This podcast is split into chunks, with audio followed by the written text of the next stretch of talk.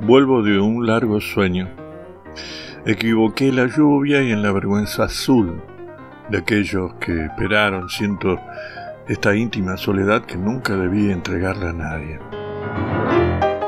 En el ámbito igual de la calle desnuda, al pie de cada metro saturado de olvido, un puñado de gotas destinadas va formando una rosa, edificada en pétalos de odio. Es triste decir nunca en mitad de una lluvia. Yo no podré olvidarla simplemente. Cada uno conoce su noción de la entrega.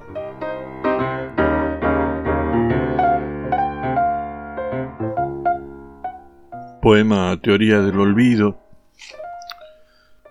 de el maestro Isidoro Bleisten del libro Sucedió en la lluvia.